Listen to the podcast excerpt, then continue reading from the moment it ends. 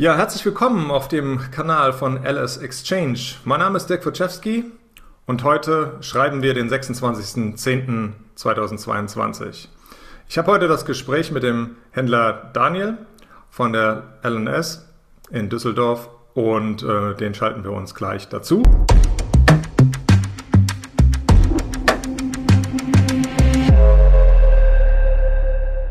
Vorher möchte ich aber noch gerne darauf äh, hinweisen, dass wir natürlich auch einen Disclaimer hier haben.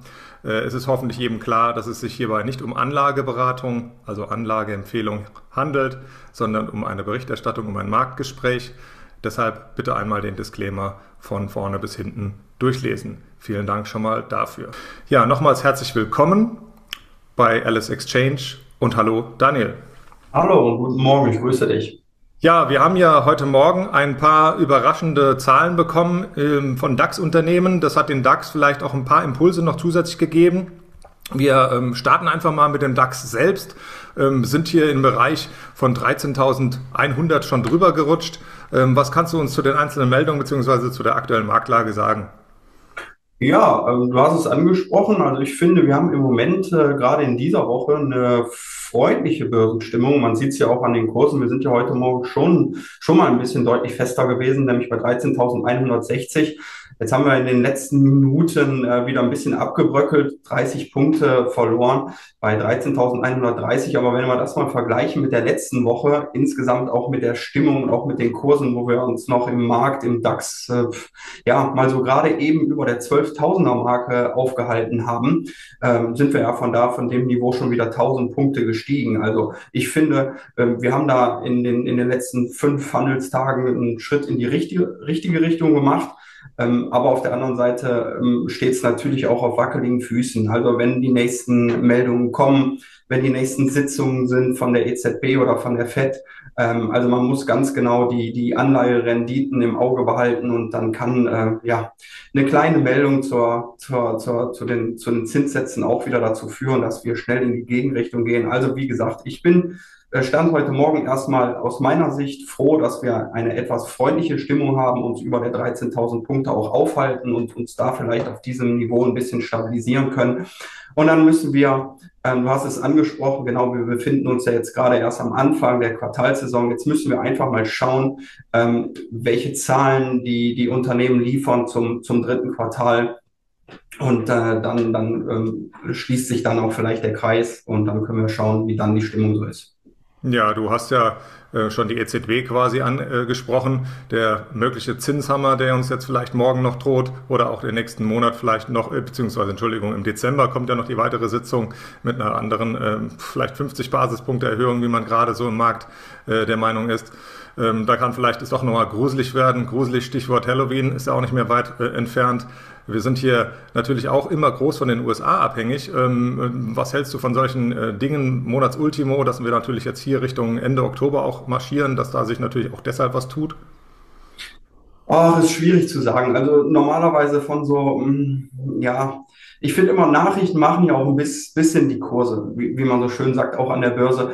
Und ähm, ja, auch immer diese, diese, im, im Laufe des Jahres sagt man ja auch, es gibt auf jeden Fall dann noch eine Endrallye oder nicht. Also ich halte mich mit solchen Sachen, bin ich, bin ich sehr vorsichtig, ob dann tatsächlich irgendwelche Termine, ob wir jetzt im September sind oder im Mai. Du kennst natürlich auch diese altbekannte Börsenregel. Ich äh, tue mich immer schwer damit, weil ähm, darauf verlassen kann man sich erstens nicht und wir sind natürlich von den von den Unternehmenszahlen oder auch von, wie ich schon angesprochen habe, von der Zinsseite abhängig davon. Also ob wir jetzt irgendwie Monatsultimo, ob das noch dazu führt, ob wir jetzt steigen oder fallen, also da bin ich mal sehr, sehr vorsichtig. Ähm, ich glaube, wir sind die letzten Tage schon gestiegen, weil man davon ausgegangen ist oder auch die Marktteilnehmer, dass die FED vielleicht nicht ganz so stringent vorgeht, ein bisschen moderater. Das ist die Hoffnung. Ähm, ja, wie gesagt, deswegen, um auf die Frage zurückzukommen, ob wir jetzt deswegen, weil wir Monatsultimo sind, auch so freundlich sind, da, da bin ich mal sehr vorsichtig. Also auf solche Dinge soll man sich nicht verlassen, sonst ist man schnell verlassen. Und ähm, wenn man äh, den DAX im längeren Blick ja äh, mal sich anschaut, also das größere, größere Chartbild anschaut, wir kommen ja letzten Endes von einer äh, Marke von weit über 16.000 Punkten und sind jetzt immer noch mal gerade im Bereich der 13.000. Also wir sind natürlich noch tief äh, unter Wasser, wenn man mal von einem Rekordhoch jetzt ausgeht. Also das ist noch viel Land, äh, das man vielleicht noch ansatzweise auch nur zurückerobern kann. Fraglich, ob das im Rahmen dieser aktuellen Konjunkturdaten überhaupt möglich ist. Gucken wir mal, wo da die anderen Daten äh, uns äh, überrascht haben. Wir haben ja heute Morgen eine Deutsche Bank äh, ja quasi äh, gesehen. Ähm, der Herr äh, Sewing hat gut lachen mit Sicherheit bei den aktuellen Zahlen, die er da präsentieren konnte. Was kannst du uns darüber sagen? Ja, also ich muss, ich muss ehrlich gesagt gestehen, eins vorweg, als ich die Zahlen heute Morgen ähm, gesehen habe, mir angeschaut habe im Detail, habe ich im ersten Moment gedacht, oi, die, die lesen sich sehr gut. Also ähm, ich, ich war, auch, war auch höher als die Konsensschätzungen. Wenn man auf den Kurs heute Morgen schaut, ähm, sah es zuerst noch gut aus. Jetzt gerade eben vor ein paar Minuten hat doch dann ordentlich abgebröckelt und konnte die Gewinne von heute Morgen nicht halten. Also wir haben schon Kurse bei uns gesehen bei der LS Exchange bei, bei, bei circa 9,40 Euro und jetzt gerade bewegen wir uns im, im Bereich von knapp über 9 Euro, bei 9,10 Euro, 9,12 Euro.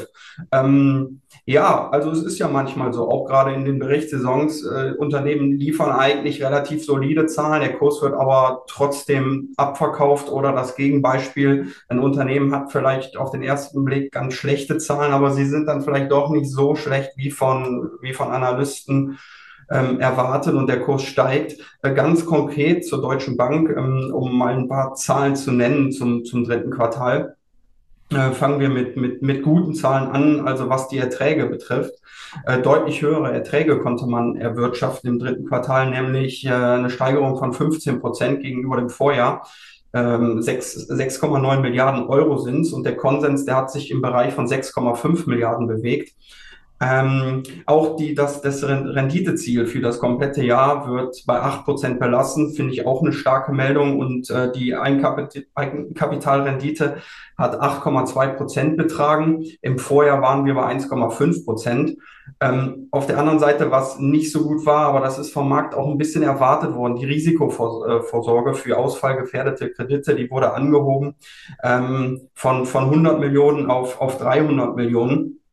Aber unterm Strich ähm, blieben 1,1 Milliarden hängen. Und wenn ich jetzt noch mal ein bisschen länger zurückgehe, gerade bei der Deutschen Bank, als man angefangen hat mit dem großen Umbau, ähm, da haben sich viele Analysten die Frage gestellt, ja, die Deutsche Bank möchte sparen, aber führt diese Sparanstrengung nicht dazu, dass man auf der anderen Seite auf Erträge verzichtet. Und ich finde, man konnte es in den letzten Quartalen und auch gerade jetzt sehen, die Deutsche Bank schafft es in dem Umfeld nicht nur Kosten zu sparen, sondern tatsächlich auch die Erträge zu steigern. Deswegen aus meiner Sicht fand ich die Zahlen solide, relativ, relativ stark sogar. Ähm, der Kurs geht ab, aber da müssen wir einfach mal schauen. Man sieht ja, wie volatil auch der Kurs sein kann, wie die Aktie jetzt im weiteren Tagesverlauf oder die nächsten Tage im Markt liegt.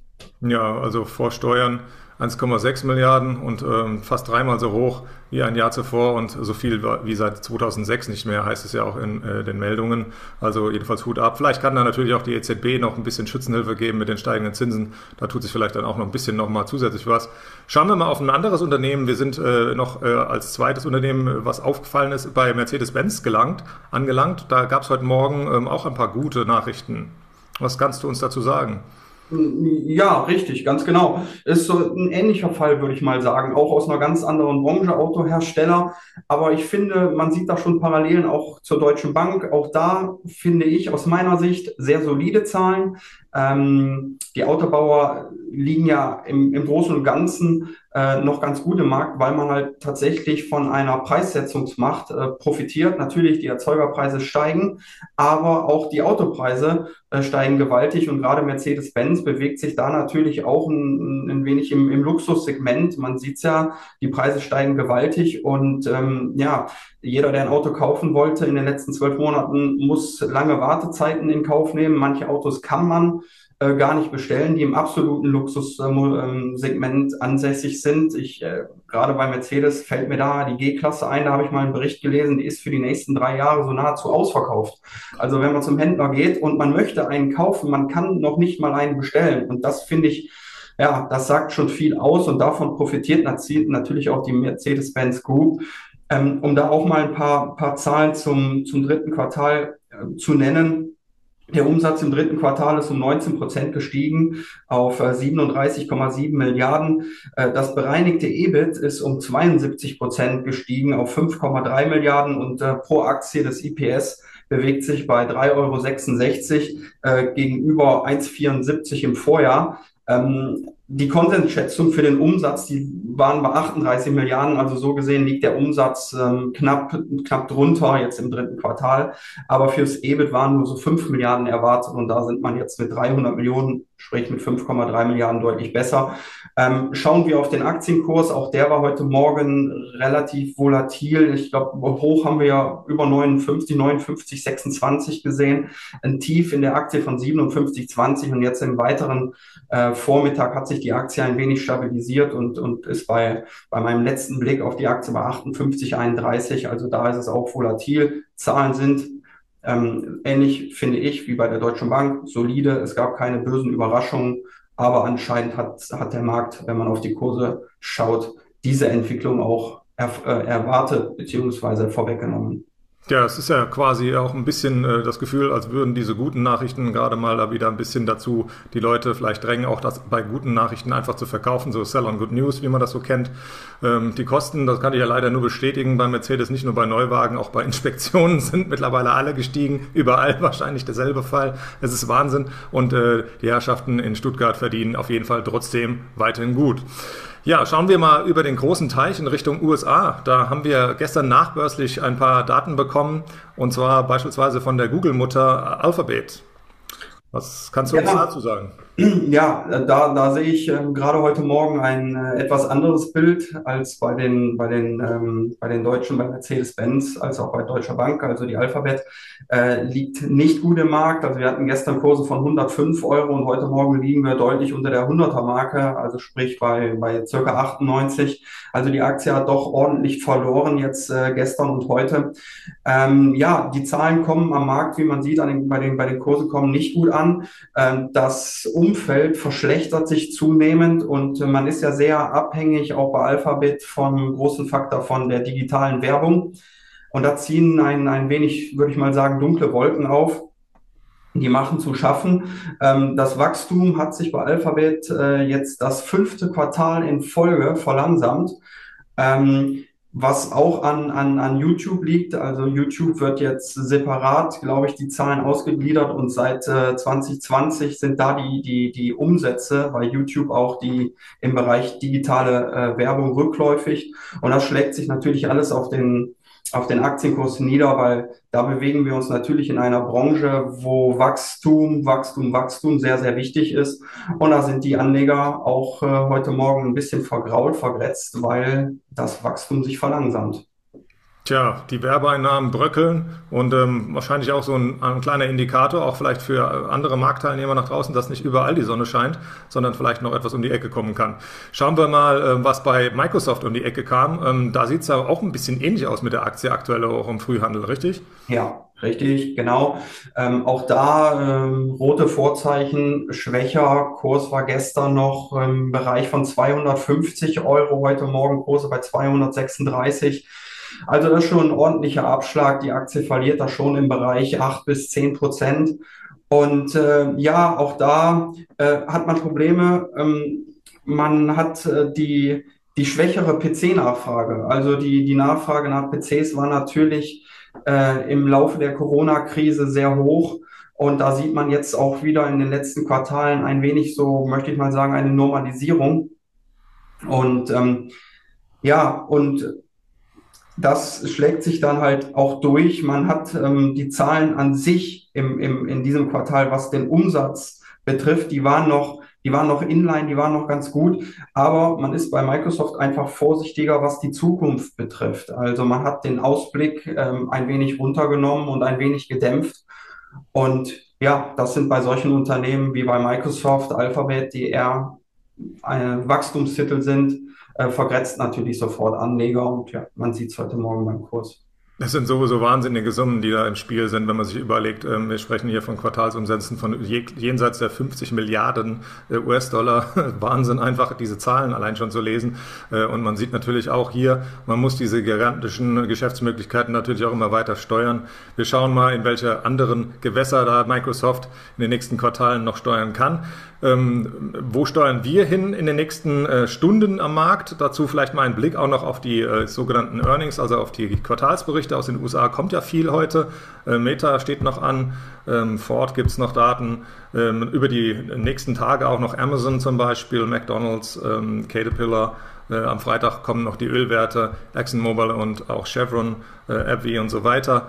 Gucken wir auf die weiteren Daten, die uns heute unter anderem aus den USA noch quasi bevorstehen. Amphenol Corporation, Automatic Data Processing, Boeing, Boston Scientific, Bristol Myers Squibb, CME Group, uh, General Dynamics, Hess, Hilton Worldwide Holdings, Roper Technologies, the Kraft Heinz Company, Thermo Fisher um, Scientific, Waste Management, Canadian Pacific Railway, Meta habe ich schon genannt und O'Reilly Automotive, um da ein paar mal zu nennen. Es sind also auf jeden Fall wieder Dutzende äh, Berichte und natürlich auch noch volkswirtschaftliche Daten, die jetzt hier ähm, zum Nachmittag aus den USA dann auch noch anstehen. Lagerbestände, Großhandel, Warenhandelsbilanz September, Neubauverkäufe, vor allen Dingen vielleicht auch noch der Blick auf noch den Immobilienmarkt in den USA immer mal ganz interessant. Und aus Kanada zum Beispiel auch ein Zinsentscheid. Die Bank of Canada entscheidet sich und hebt wahrscheinlich auf 4% an. Hohe Lagerbestände gibt es auch noch um 16.30 Uhr. Also noch einiges, das uns ähm, quasi zu mehr Volatilität bringen kann. Wir möchten darauf hinweisen, es gibt Lang und Schwarz natürlich nicht nur, also Alex Exchange nicht nur auf YouTube, sondern auch auf anderen Social Media Kanälen, wie beispielsweise Twitter, Facebook, äh, Instagram und so weiter. Gerne hier einen Blick darauf werfen. Ich möchte mich bei dir, Daniel, herzlich bedanken für das spannende Interview. Äh, war super und ähm, ja, hoffentlich bis zum nächsten Mal. Bis zum nächsten Mal. Einen schönen Tag dir. Mach's gut. Ebenso. Tschüss. Ciao.